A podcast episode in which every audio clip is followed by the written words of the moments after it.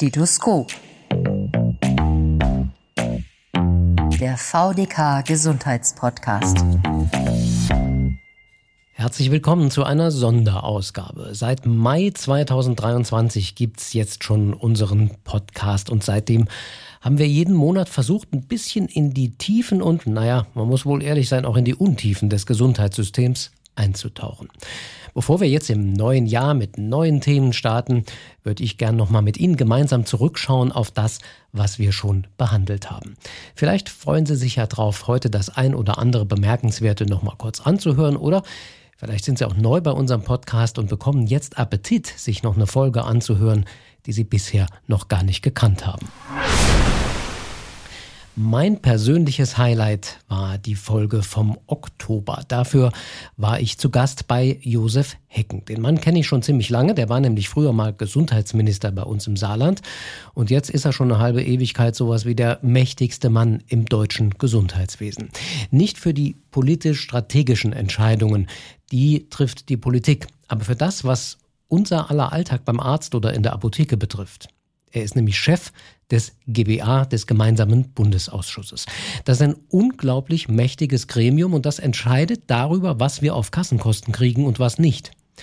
Uns hat Josef Hecken erklärt, warum es genau so ein Gremium braucht, bei dem man als der sogenannte unabhängige Vorsitzende, der er ist, gelegentlich auch mal der Buhmann ist. Auf der einen Seite bin ich, das sage ich immer, wenn ich so ein bisschen zynisch bin, die Inkarnation des Bösen im deutschen Gesundheitswesen. Zum einen für die Kostenträger, wenn ich sage, eine neue teure Leistung wird aufgenommen, weil sie gut ist, dann sagen die Kassen, oh, das kostet einen Haufen Geld.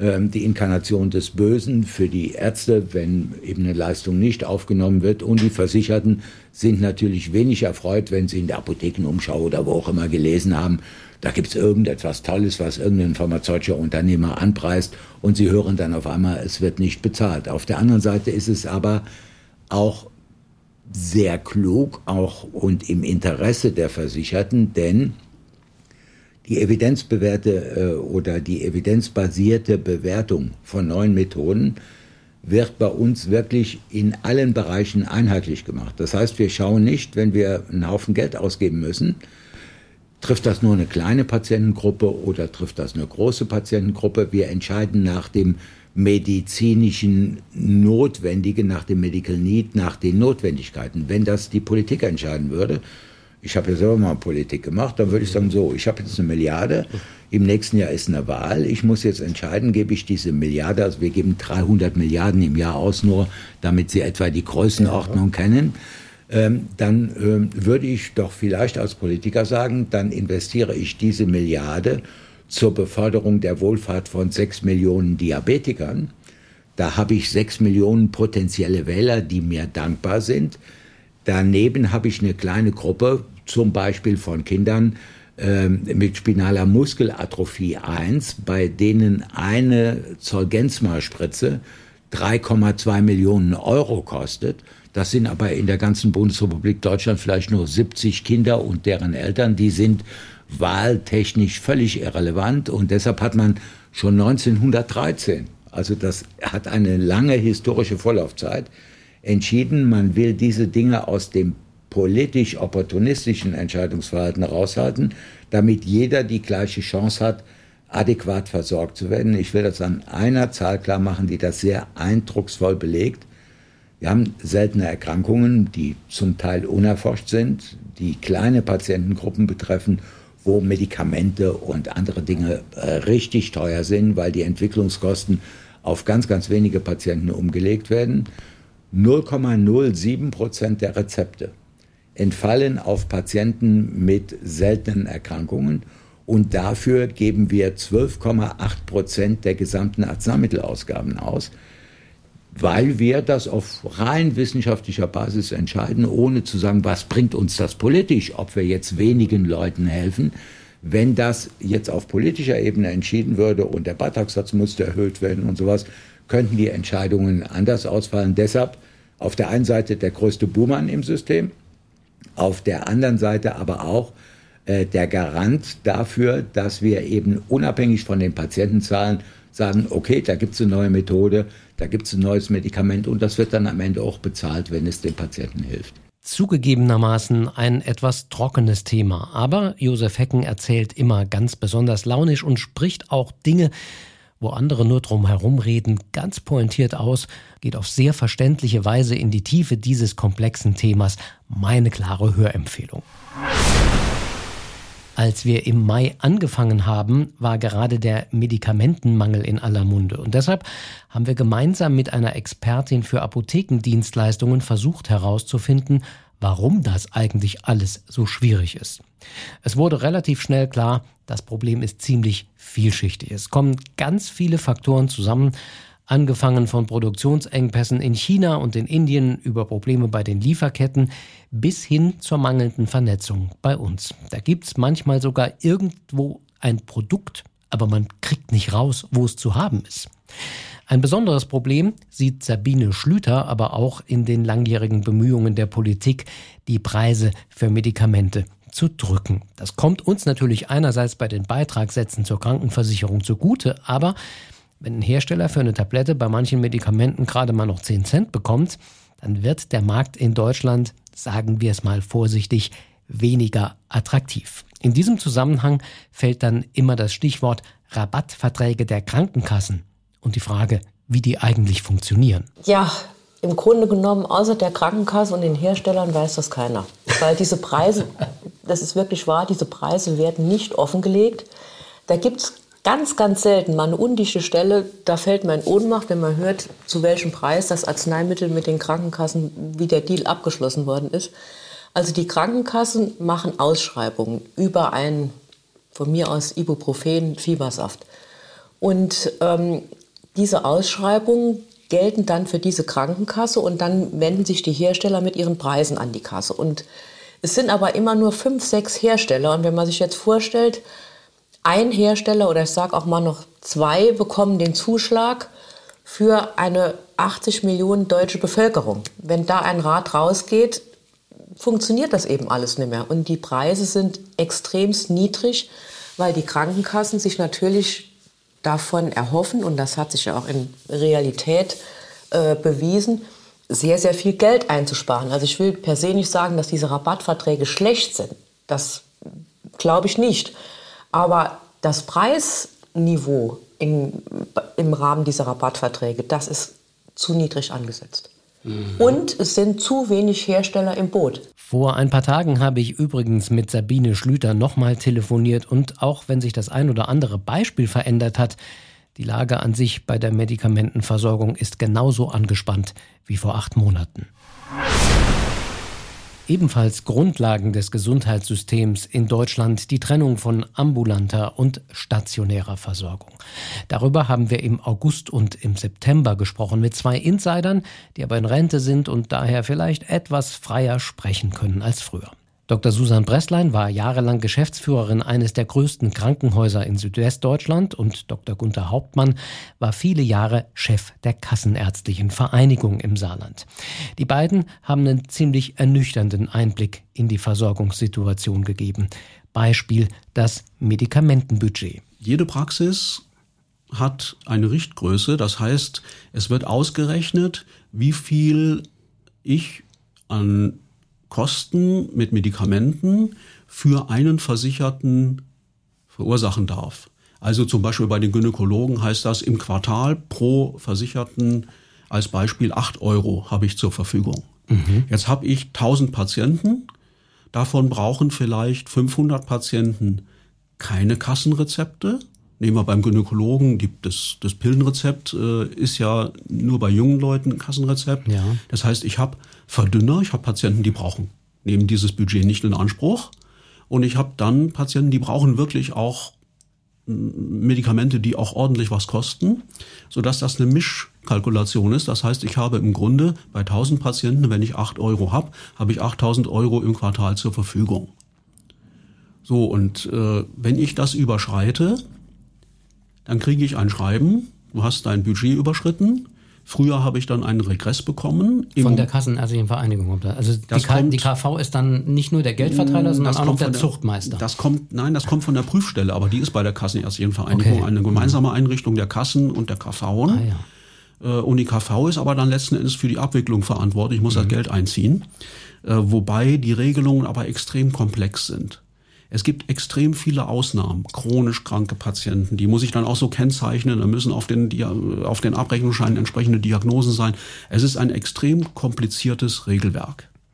Inzwischen ist es auch so, gerade bei diesen Richtgrößen, was ich eben erklärt ja. habe, dass der Gesetzgeber ein Einsehen gehabt hat und hat gesagt, also es gibt nicht gleich einen Regress, sondern wenn ich das erste Mal auffällig werde, dann muss ich einen Beratungstermin über mich ergehen lassen und dann darf ich reagieren und bekomme nicht gleich einen Regress. Also das heißt, der vorsichtige Arzt, der keine Lust hat auf solche möglicherweise unnötige Bürokratie, der wird vielleicht ein bisschen früher sagen, ah nee, da verschreibe ich nichts mehr, als derjenige, der sagt, ach mir doch egal, das Gespräch lasse ich über mich ergehen. Äh, eigentlich nicht, das riskiert man nicht, weil es kann ja sein, dass da was ganz anderes bei rauskommt. Und was man wissen muss, wenn man einmal auffällig wird, dann geht das oft 16 Quartale zurück. Okay. Und da das ja aus Abrechnungs Unterlagen kommt, ist es oft so, dass die Krankenkassen etwa zwei Jahre brauchen, bis sie dann von vor zwei Jahren diesen Regress berechnen. Mhm. Das heißt, ich habe dann Folgeschäden. 16 Quartale rückwärts oder noch acht Quartale nach vorne. Das heißt, der Arzt wird normalerweise das so machen, er weiß ja, ich bin jetzt seit 20 Jahren niedergelassen, ich habe noch nie Probleme mit diesen Größen gehabt und dann wird er sich so am Gewohnten orientieren. So, jetzt wissen Sie auch, was der Doktor meint, wenn er sagt, sein Budget sei erschöpft. Man könnte es auch so übersetzen, wenn die Feuerwehr zum Löschen mehr Wasser gebraucht hat, als vorgesehen war, dann kriegen die Feuerwehrleute ein paar Jahre nach dem Einsatz eine Rechnung. Völlig gaga, oder?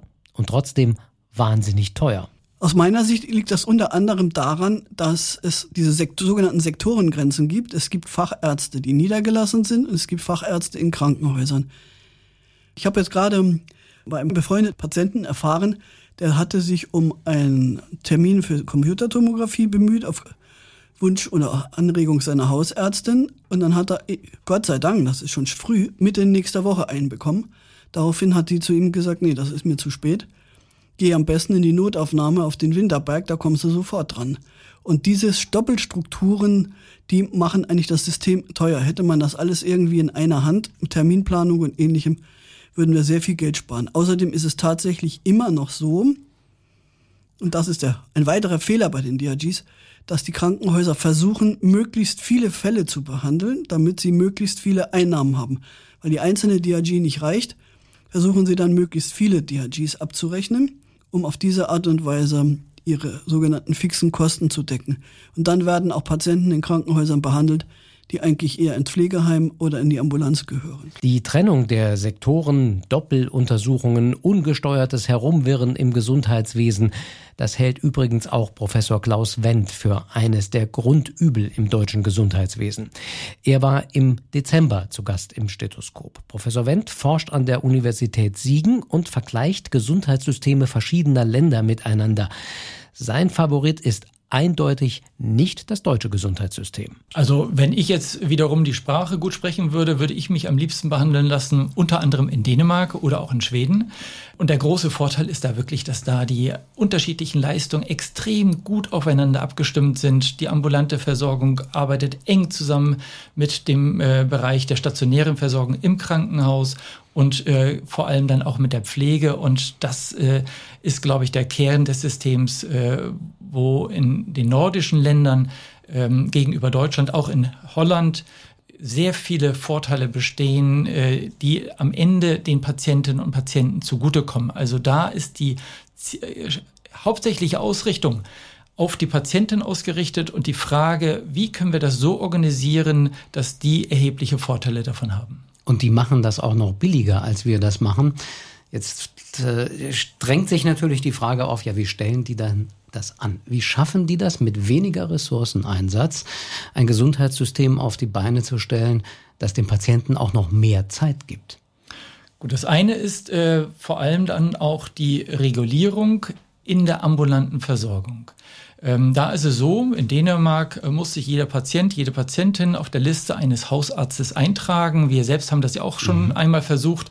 Äh, mit der sogenannten Praxisgebühr aus meiner Sicht eine große Zumutung, äh, weil eben solche Gebühren am Ende denen, die wenig Geld haben, schaden und sie wirklich davon abhalten, notwendige Leistungen in Anspruch zu nehmen.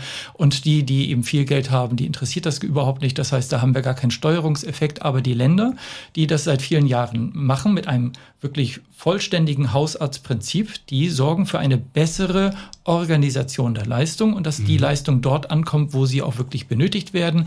Und äh, über den Hausarzt werden die weiteren Leistungen veranlasst. Und da baut sich, und das sehen wir auch in verschiedenen Studien, die wir angestellt haben, da baut sich dann zwischen Arzt und Patient ein großes Vertrauensverhältnis auf.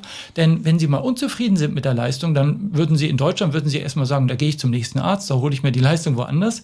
Oder wenn der auch sagen würde, ach, nächste Woche, ich würde Sie nicht krank schreiben, so, so krank sehen Sie nicht aus, äh, dann würde man auch als Patient in Deutschland sagen, dann wandere ich ab und suche mir was, äh, suche mal einen anderen Arzt. Und dort muss man eben in den Kontakt mit der Ärztin und dem Arzt tre treten. Und durch diese Kontakte und Kommunikation baut sich über viele Jahre hinweg, da sehen wir dort sehr, äh, ein äh, hohes Vertrauensverhältnis auf. Das ist der erste Punkt. Und dann werden dann auch am Ende nur die Patientinnen und Patienten zu fachärztlichen Leistungen oder ins Krankenhaus überwiesen, die diese Hilfe auch wirklich benötigen. Das ist der eine Punkt. Und äh, dann haben sie in verschiedenen Bereichen unter anderem auch Elemente der Krankenhausvermeidung. Die große Idee ist dort, wenn es nicht erforderlich ist, dann sollen die Patientinnen und Patienten auch gar nicht ins Krankenhaus. Und dadurch haben ähm, in Dänemark ist ein, eine Krankenhausverweildauer, die ist erstens mit 5,5 ähm, Tagen pro Akutfall deutlich geringer als in Deutschland. Dort haben wir eben äh, eine äh, durchschnittliche Zahl von 8,5, also erheblich höher als in, in, Dänemark oder in Schweden. Aber wir haben auch mit 2,5 je 1000 Einwohner deutlich weniger Krankenhausbetten. Auch da haben wir in Deutschland die Krankenhausbettenzahl stark reduziert. Wir sind etwa bei 8 je 1000 Einwohner, aber wir liegen etwa dreimal so hoch, wie es in Dänemark der Fall ist. Und diese Zahlen werden vor allem durch Krankenhausvermeidung und durch starke Übergänge, gut organisierte Übergänge vom Krankenhaus rein in die Pflege realisiert. Ein ganz besonderes Highlight war für mich auch unsere Stethoskop-Folge zum elektronischen Rezept. Nicht das übliche Interview, sondern ein sehr launisch gemachtes Erklärstück von Miriam Schoblet und Maria Wimmer, die bei uns im Verband für Sozialpolitik und Öffentlichkeitsarbeit zuständig sind. Ja, man stellt sich jetzt trotzdem die Frage, was ist jetzt eigentlich neu, was ist anders, wenn man jetzt zum Hausarzt geht. Also mein Hausarzt würde mir wohl nach wie vor das rosa Papierrezept ausstellen. Man merkt also eigentlich noch keinen Unterschied, oder? Also ich persönlich fand diesen rosa Wisch ja schon immer sehr lästig. Mal vergisst man ihn einzulösen, mal verlegt man ihn. Und wenn man beim nächsten Arzt aufschlägt, hat man schon vergessen, welches Medikament der behandelnde Arzt damals überhaupt verschrieben hat. Ja, oder man lässt sich das Rezept faxen zur Apotheke und dann steht man wieder drin in der Apotheke und will eigentlich was ganz anderes und dann sagt die Apothekerin, ich brauche aber noch das Rezept und ich so, oh je, das ist ja schon Wochen her, wo habe ich das denn überhaupt hingelegt und war dann schon ganz nervös. Ich habe es Gott sei Dank wieder gefunden, aber ja, das sind so unsere Erfahrungen aus dem Alltag. Wir können festhalten, für uns ist die Frage entscheidend, wie unkompliziert wir ein Rezept einlösen können. Und was hat sich denn jetzt seit Juli geändert, Maria? Weshalb reden wir plötzlich über das E-Rezept? Ja, seit 1. Juli gibt es das E-Rezept auf der elektronischen Gesundheitskarte. Das ist wirklich toll, denn das heißt, der Arzt stellt dieses Rezept aus und ich kann mit dieser Gesundheitskarte, die wird dann quasi da, wird über die Gesundheitskarte abgerufen. Das heißt, ich gehe damit zur Apotheke, stecke die in das Lesegerät, wie ich das ja beim Arzt auch mache. Ich muss keine PIN eingeben und die Apotheke ruft das dann ähm, ab von einem zentralen Server. Die wird also nicht auf der Karte gespeichert, das Rezept. Ja, und dann bekomme ich mein Medikament. Seit 1. Januar ist das E-Rezept übrigens Pflicht. Vielleicht ein Grund, nochmal in unseren Podcast reinzuhören, wie es funktioniert. Was auch funktioniert, die Palliativmedizin, jedenfalls wenn man weiß, dass es sie gibt. Das war unser Thema in der Juli-Ausgabe von Stethoskop. Professor Winfried Hardinghaus, der Vorsitzende des Deutschen Hospiz- und Palliativverbands, hat uns nicht nur erklärt, was die Palliativmedizin von der klassischen heilenden Medizin unterscheidet und wann man sowas braucht. Er hat auch bewegende Geschichten erzählt von Menschen, die eigentlich schon nach Sterbehilfe gerufen haben und dann erfahren haben, dass die Palliativmedizin eine echte Alternative dazu ist. Da ist ein ungefähr 60-jähriger Mann, geistig voll bei Verstand, aber hatte unsägliche Schmerzen bei einem Thymuskarzinom, das ist ein seltenes Karzinom, mit Knochenmetastasen und hielt es nicht mehr aus vor Schmerzen und wollte sich mit Blutverdünnern umbringen, hat die auch geschluckt.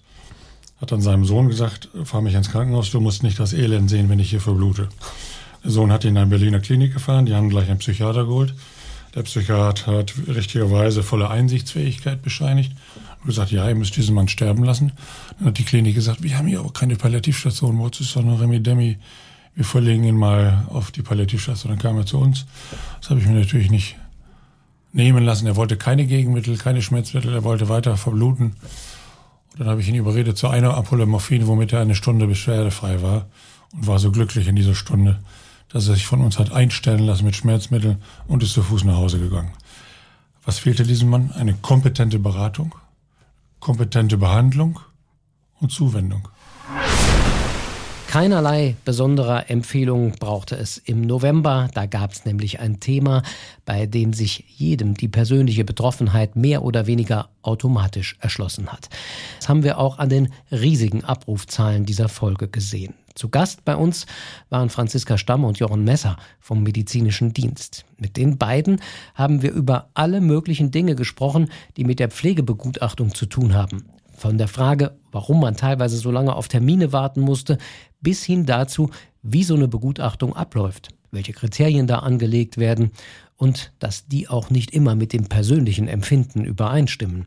Bis hin so ein bisschen Smalltalk aus dem Nähkästchen der Gutachterin. Beispielsweise zu der Frage, wie sie denn von den Menschen, bei denen sie begutachten soll, empfangen wird. Ja, also in der Regel werden wir reingelassen. In den allermeisten Fällen wird uns auch was zu trinken angeboten, ja. Und die Gutachter und Gutachterinnen lehnen das in der Regel ab, weil sie haben immer einen langen Tag und sie können sich vorstellen, wenn man äh, fünf Hausbesuche mitunter zu bewältigen hat, dann äh, muss man sich mit den Getränken auch ein bisschen zurückhalten, weil man findet nicht überall eine Toilette, die zugänglich ist. Aber es, es wird nicht gleich als ein Bestechungsversuch von Ihnen empfunden. Also ein Glas Wasser ist kein Bestechungsversuch. Hm. Nein. Aber Schnaps schon. Da die Gutachterinnen und Gutachter alle auch im Pkw unterwegs sind, äh, werden sie grundsätzlich keinen Schnaps trinken. Na dann eben mit Wasser. Prosit Neujahr.